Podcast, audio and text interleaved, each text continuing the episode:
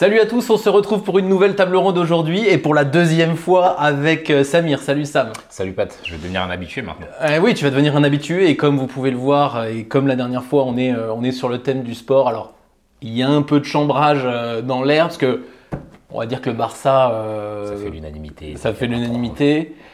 Je suis pas très hit, t'es pas très Warriors. Je suis pas trop Warriors. Il y a des gens qui vont me critiquer après avoir dit ça, mais je suis pas tant Warriors que ça malgré leur succès. En tout cas, on, commence la saison de la même façon puisque les deux sont très très mauvais. Donc comme ça, on n'a pas vraiment besoin de se battre et c'est génial. Voilà, exactement. On va pas parler euh, NBA, enfin quoique, on n'est pas là que pour ça. On va évidemment parler de management comme la dernière fois. Cette fois, on a envie de parler de la culture de la gagne et de comment on installe un, état d'esprit qui fait qu'on arrive à s'en sortir dans une équipe. C'est à peu près ça le, truc. C'est ça, c'est ça. Et euh, par culture de la gagne, donc on va faire un parallèle sportif.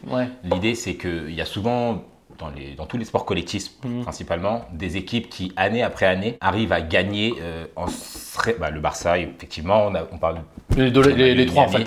Et Golden State, mais c'est des équipes qui, année après année, malgré les difficultés, malgré les effectifs qui changent, malgré parfois les coachs qui changent, continuent de gagner avec la même identité de jeu, la même culture, les mêmes bases en fait. Et c'est un peu de ça dont on a envie de parler. Voilà, et on a envie d'en parler euh, évidemment dans une logique de management, donc on va vraiment illustrer pour le sport, mais, euh, mais on va chercher à, faire du management. Et puis parce que tu vas pas oser le faire, juste vous, le saurez, euh, Sam, tu as un podcast de, de basket, tu as fait une un épisode avec tes potes qui s'appelle La culture de la gagne il y a quelques mois maintenant. Le podcast s'appelle Ball. L'idée, c'est qu'on a traité ce sujet, mais là, uniquement à travers le point de vue sportif. Aujourd'hui, on va essayer Un peu geek basket, hein, euh, mais si ça vous intéresse d'avoir vraiment creusé sur, euh, sur l'exemple, pas du tout management, mm. mais enfin encore que vraiment axé basket, euh, ton, ton, épisode il est sympa et c'est aussi cet épisode qui nous donne l'envie de faire celui-là. Donc il y a mm. il y a une petite correspondance. Vous n'avez pas besoin de voir ou d'écouter Breaking Ball pour comprendre ce qu'on va se mm. dire, mais sachez que, sachez que ça existe. Alors justement, euh, Sam, tu as commencé à le dire, ça sert à quoi euh, en gros qu'une équipe, petite, moyenne ou grande, et une culture de la gagne, qu'est-ce que ça fait? L'idée c'est que, et donc pareil, là on peut très rapidement faire le parallèle, mais mhm. dans le milieu de l'entreprise et encore plus dans le milieu du sport, les choses bougent beaucoup tout le temps. Donc les équipes changent, les systèmes changent, les joueurs sont bons ou non. Le contexte. Le contexte, etc. Euh, la culture de la gagne, et même la culture de manière un peu plus générale, ça sert à permettre aux équipes en fait de rester bonnes à travers les années, à travers les mmh. difficultés, de savoir sur quoi s'appuyer. Parce que quand les effectifs changent, le contexte change, bah, on peut se retrouver à vouloir tout le temps changer l'identité, changer ce qu'on fait bien, etc. Et généralement, dans le sport, ou en tout cas pour la pérennité d'un succès, c'est difficile. Donc l'idée de tout ça, c'est d'avoir quelque chose sur lequel s'appuyer, mm. sur lequel revenir dans les moments de doute, qui peut nous donner l'avantage dans les moments de succès et qui peut nous permettre, en fait, année après année, pardon, en fait, de rester au top ou en tout cas de ne jamais tomber vraiment euh, dans les, plus, les bas-fonds de soit du championnat, soit en tout cas du milieu ou du secteur dans lequel on est. Quoi. Si on voulait, on, on, pourrait avoir un peu l'opposé si, si on est en France et qu'on suit un peu le foot. On va voir par exemple, je sais pas, l'OM, qui est une équipe qui va pouvoir gagner de temps en temps, mais on a l'impression que soit ils font une année où ils gagnent ou presque et c'est génial, soit c'est l'enfer sur terre et ils sont tout au fond euh, de, de, leur vie, tout au bout de leur vie. Et en fait, ce qu'on va se dire, c'est bien sûr que quand on fait du sport, on va pas gagner tous les matchs, même quand tu as une super culture de la gagne. Bien sûr que quand vous avez, avec vos équipes, vous aurez des défaites, ça arrivera toujours. Mais le truc, c'est que quand on arrive à mettre une culture euh, forte sur ces aspects-là, et ben dans les mauvais coups, on descend peut-être un peu moins mmh, bas, et dans les bons, on va peut-être un petit peu plus haut. Et c'est le cas d'ailleurs des, des, équipes pour lesquelles on a pris les maillots. Que même quand c'est compliqué, il y a toujours quelque chose à retirer. C'est ça. Barça, Barça c'est l'exemple parfait, mais tu prends de 2008 à 2012-13, c'est non seulement tu sais qu'ils gagnent beaucoup, parce qu'ils mm. sont très forts, mais tu sais aussi comment ils gagnent. Mm. tu sais comment ils vont jouer, tu sais sur quoi ils vont s'appuyer. Ça leur permet aussi de savoir quoi chercher, donc en termes mm. d'effectifs bien sûr, mais ils savent vraiment ce qu'on veut chercher chez les gens, ce qu'on veut développer chez les gens ce qu'on veut implémenter dans notre système, dans notre équipe. Et ça leur permet, donc, comme tu dis, euh, d'en tirer une fierté. En fait, de leur culture, mm. ils en tirent une fierté parce que c'est quelque chose qu'ils font tout le temps et qu'ils font mm. bien. Et dans les moments de doute, donc quand ils perdent ou quand ils savent pas trop quoi faire parce que le coach a changé, l'effectif change, l'équipe qu'on affronte est beaucoup trop forte, bah, il y a un truc de oula, oula, oula, ok, qu'est-ce qu'on fait bien? Ça, on le fait bien. Le jeu de passe, on est bon dedans. On se remet dedans, on se focalise dessus et du coup tu repars sur une meilleure dynamique. Quoi. Ce qui est hyper important dans ce que tu dis, et c'était le, deuxième point de notre argumentation, mais il faut vraiment que vous l'ayez en tête si vous êtes manager, c'est que on a mis la culture de la gagne, en fait on aurait dû mettre les cultures de la gagne. Et que le sujet, quand vous êtes manager, si vous êtes, vous êtes intéressé d'avoir cette espèce de culture qui va un peu lisser les, les, creux, hein, mmh, c'est ça l'histoire, il n'y en a pas qu'une, il ne faut pas prendre celle du Barça, mmh. euh, du Miami, des, des Warriors ou des Spurs dont on parlait la dernière fois qui sont des équipes avec une très forte culture de la gagne. Mais ce qui est intéressant, c'est de commencer à réfléchir à qu'est-ce qui fait notre, force. Notre, force. Exactement. Et j'avais, euh, j'avais, j'ai travaillé avec ça là-dessus avec un, client il n'y a pas, il y a pas très très longtemps euh, où justement on parlait de basket et euh, on parlait un peu des, trois Pistons qui s'appellent les Bad Boys. Donc eux, ils avaient une culture de la gagne basée sur le jeu dur et la, rigueur, la défense, le côté rugueux. La, ouais, la, bagarre. Et à peu près au même moment, euh, vous avez peut-être entendu parler du, Showtime, qui est l'équipe de Magic Johnson, dont tout, le monde connaît, qui a une culture de la gagne aussi très forte, mais qui n'est pas du tout basée sur la même chose, qui est plutôt basée sur le beau jeu, la vitesse. Le spectacle, enfin c'est ça. Showtime, quoi. Ouais, littéralement. et l'idée, en fait, c'est vraiment d'aller chercher ce qui marche pour vous. Mm. Donc, déjà, pour vous en tant que manager, qu'est-ce que j'arrive à incarner, qu'est-ce que j'arrive à représenter et à partager, mm. mais aussi ce qui marche pour les équipes. Mm. Ça veut dire que tu as pris ces deux exemples-là. Si les Bad Boys de Détroit, donc euh, en 2004, ils essayent de jouer euh, en spectacle, en vitesse, en... ça marche pas, c'est impossible. Ça ne leur plaît pas, ça leur convient pas. Et au bout du compte, tu dénatures non seulement leur jeu, mais tu dénatures aussi ton équipe. Là où l'idée d'aller chercher vraiment qu'est-ce qui vous plaît, qu'est-ce qui vous rend fier, qu'est-ce que vous faites bien, et qu'est-ce qu'on peut vraiment tous implémenter et tous chercher ensemble, là ça fonctionne. Là, ça t'en fait un élément de fierté, un élément de conquête et même un élément de performance en fait, simplement. Ouais, et moi j'ai l'impression, et c'est marrant parce que ça fait maintenant des années que je vais faire plein d'entreprises, je vais donner quelques exemples, mais j'ai l'impression que justement ce qui est intéressant c'est que ça dépend pas vraiment des joueurs, quand c'est vraiment des très fortes mmh. cultures, qu'on va l'avoir sur des, sur des durées assez longues, donc quand vous allez la créer ou en tout cas la révéler dans votre équipe ou dans votre entreprise, prenez dans l'histoire. Mais tu vois, je prends par exemple, je sais pas moi, Decathlon, c'est pour moi une entreprise qui a une vraie culture de la gagne, en tout mmh. cas, qui a une culture très forte qui va l'aider à passer les creux et qui est le, vraiment le plaisir du, sport. Et mmh. on, sent que les gens qui vendent sont des sportifs et qu'ils ont envie de transmettre ça. On va avoir des, des cultures euh, par exemple, je sais pas moi, chez Michelin, où euh, on va avoir une culture de, grande perfection, d'ingénierie, mais par contre de discrétion. C'est une, entreprise discrète et ingénieure. Euh, tu vas avoir des entreprises qui, ont des cultures beaucoup plus marketing, type L'Oréal, exactement. Et il y a une nuance par contre sur ce que tu dis, c'est que c'est pas forcément que ça dépend pas des joueurs, c'est que après ça dépend plus des joueurs. initialement, quand tu essayes de la créer, on va, on, va, on va y revenir dans une seconde, mais initialement, il faut vraiment que tu mettes en place quelque chose qui correspond à ton équipe, qui mm. correspond aux joueurs, à l'envie, à l'effectif. Mais après, l'intérêt de tout ça, c'est justement que les gens vont partir à la retraite, que ce soit dans le mm. sport ou en entreprise. Il y en a des autres qui vont revenir. Eux, ils doivent être capables de rentrer dedans, de rentrer dans le moule, sans se dire ah mais en fait là ça me correspond pas. C'est justement ce qui va leur permettre de se révéler et qui va permettre de lancer quelque chose de très pérenne et qui ne dépendra plus des joueurs, ni du coach, ni de la direction ou peu importe. Après ça tient, c'est censé être solide et là il n'y a plus besoin de se dire lui il n'est pas excellent là-dedans mm. donc ça marchera pas. Et alors ce qui est assez marrant c'est quand même c'est qu'à la fin quand on le fait bien, ça dépend des joueurs. Si on a choisi ce maillot-là, c'est que c'est très impressionnant au Barça. C'est-à-dire qu'on pourrait se dire ah bah oui mais il a fait ça parce qu'il y avait Messi. oui, mais avant il y avait Cruyff et c'était la même philosophie quelque part. Et encore aujourd'hui même quand ça gagne un peu moins ils ont toujours cette philosophie de jeu rapide, de beau jeu, de jeu un peu total, euh, que tu vas pas avoir côté Real ou que tu vas pas avoir à Manchester United ou au PSG.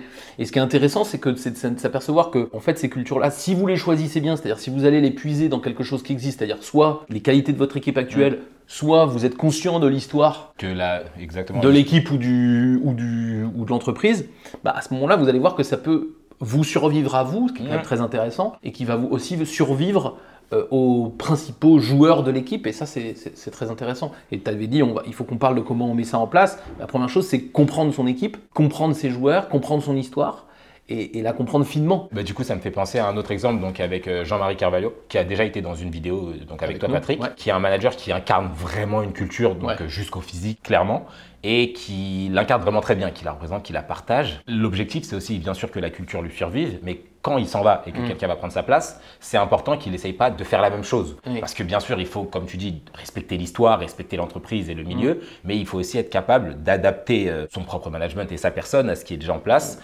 s'accorder avec ses équipes pour que la culture ne se détruise pas, mais qu'elle soit maintenue avec des modifications, parce que la culture, c'est pas quelque chose d'hyper rigide qu'on a mm pas du tout le droit de changer. Ah bah non, ça, Voilà, c'est que y a, ça donne une direction, ça donne mm. vraiment euh, des bases sur lesquelles retomber, mais ça doit aussi un peu s'adapter à son effectif, aux besoins, au contexte, parce que le monde change et il change hyper vite, donc il faut aussi être capable de bouger selon, euh, selon le contexte. Je suis d'accord avec toi, et c'est pour ça que si on devait vraiment dire d'abord, soyez conscient de votre histoire et des choses qu'il faut garder, ça c'est clair. Ensuite, de qui vous êtes aujourd'hui mm. et des éléments importants. Si ça peut être un peu cohérent entre l'histoire et ce qu'on est aujourd'hui, eh ben, ça ne fera que se renforcer et c'est très cool.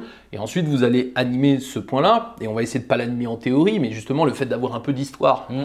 là-dessus, ça va nous permettre de faire ça. Moi, j'imagine qu'un nouveau, un nouveau euh, euh, joueur euh, qui, qui signe au Barça et à qui on file le maillot, Euh, je sais pas si on lui montre des vidéos, mais je pense qu'il les connaît. Mais tu vois, il, sait où il arrive, quoi. Clairement. Et, c'est vrai sur les, les, toutes les grandes équipes. C'est ça, c'est que les équipes, elles savent, enfin les joueurs savent dans quoi ils mettent les pieds et ils ont envie. En fait, c'est même aussi un objet de conquête. C'est que quelqu'un va au Barça de 2008 à 2012, comme tu dis, il hmm. sait dans quoi il met les pieds et il est enthousiaste au possible. et il veut pas changer le système. Il a pas envie. Ah non, il, va dans cette équipe parce qu'il a envie de participer au système.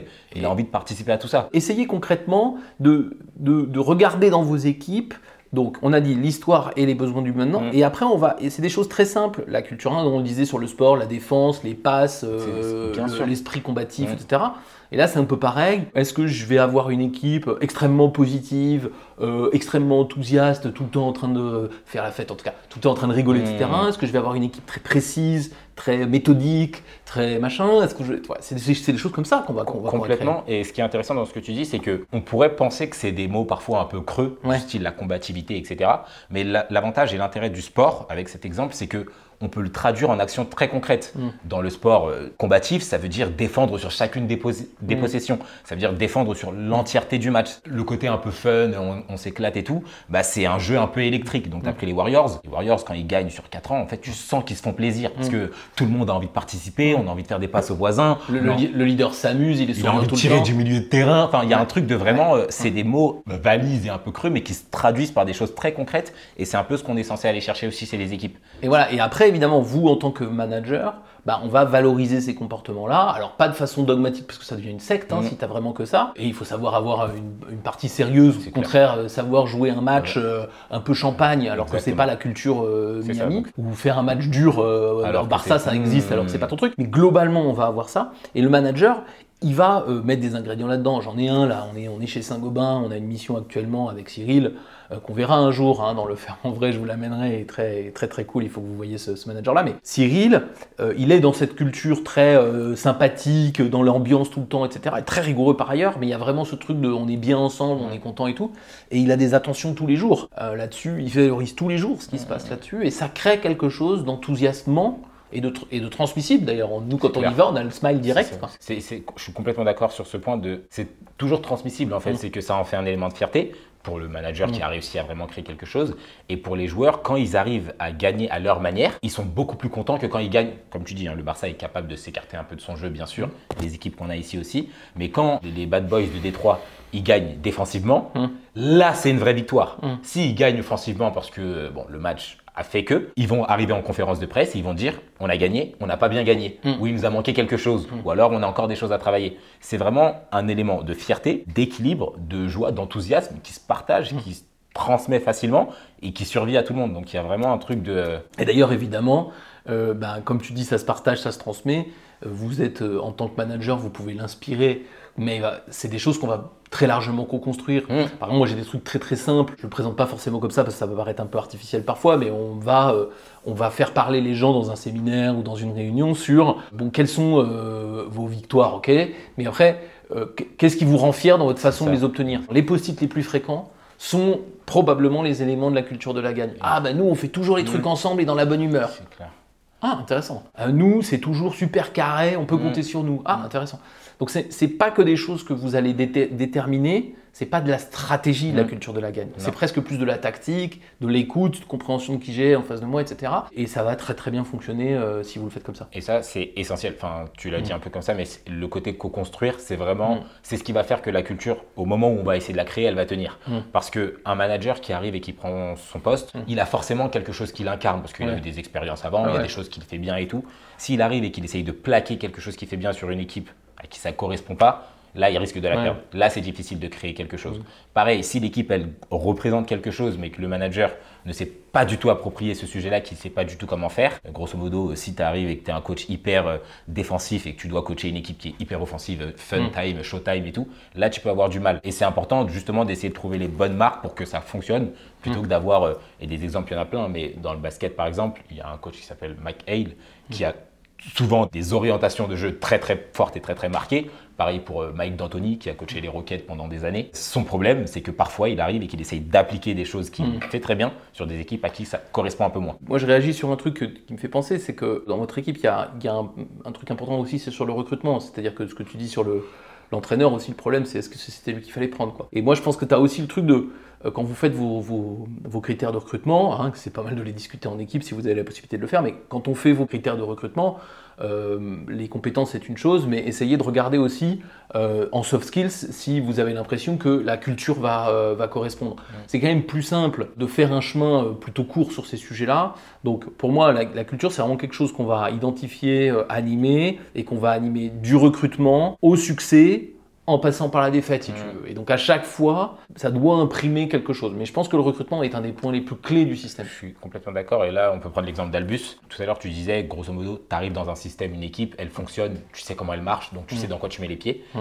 Mais qu'il faut faire attention au recrutement. Si Albus, c'est un peu ça, c'est qu'on part du principe que de toute façon, les consultants, on va les former et que s'ils sont pas trop cons, genre pas moi, euh, ça, devrait aller. Les autres, quoi. Les autres consultants que vous avez peut-être déjà vus d'ailleurs, on saura les former. Par contre, on va chercher du coup ces soft skills pour voir mm. s'ils sont capables de s'intégrer à cette culture d'entreprise. Mm. Parce que s'ils ont vraiment des compétences métiers parfaites, mais que sur le côté vraiment bah, soft skills humain, culture, c'est à des années-lumière de ce qui est déjà présent, là ça peut poser un problème, soit d'intégration, soit de culture qui a du mal à tenir parce qu'à l'intérieur c'est un peu chamboulé. Quoi. Ouais, c'est pour ça que moi par exemple je suis assez contre euh, le recrutement au CV. Hein, je ne suis pas le seul. Euh, maintenant, il y a de plus en plus de gens qui disent ça. Pour moi, le CV, ça sert à avoir le numéro de téléphone et le mail de la personne pour la recontacter. Éventuellement, je regarde les loisirs, si tu veux. Mais le reste, euh, oui, je regarde distraitement parce que je, suis content de savoir quel est le parcours des gens. Mais en fait, ça ne peut pas me décider à prendre quelqu'un. Par contre, quand on va rencontrer cette personne, ok, le CV, ça a l'air de correspondre, c'est cool. Mais est-ce que l'esprit dans lequel cette personne est va correspondre? Et je suis pas en train de dire qu'il faut recruter des gens qui se ressemblent tous. Non, non, mais c'est juste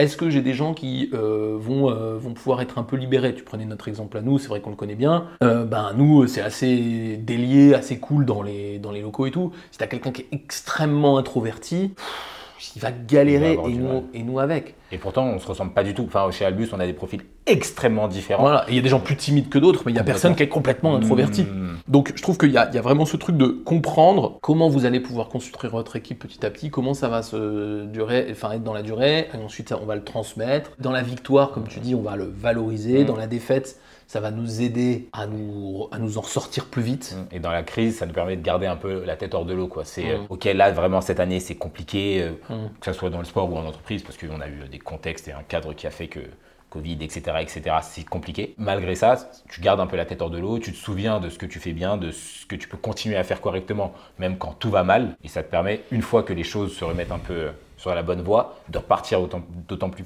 vite et d'autant plus fort. Quoi. Ouais, ouais, ça c'est, un truc, moi je l'ai, observé il y, a, il y, a, très peu de temps justement, on voulait venir un peu sur les, sur les moments de très très forte crise, hein, mmh. c'est-à-dire un mauvais moment, tout le monde en a, très forte crise, ça arrive de temps en temps. Évidemment, dans ces moments, la culture est très attaquée. Mmh. Hein, parce qu'on se demande si on est encore capable, on se demande si on va y arriver, on se demande si on, on se rappelle même plus qu'on y était déjà arrivé. C'est là qu'on va, il faut faire un petit pas de recul, et essayer de se dire tiens, ok, là on est en vraie galère.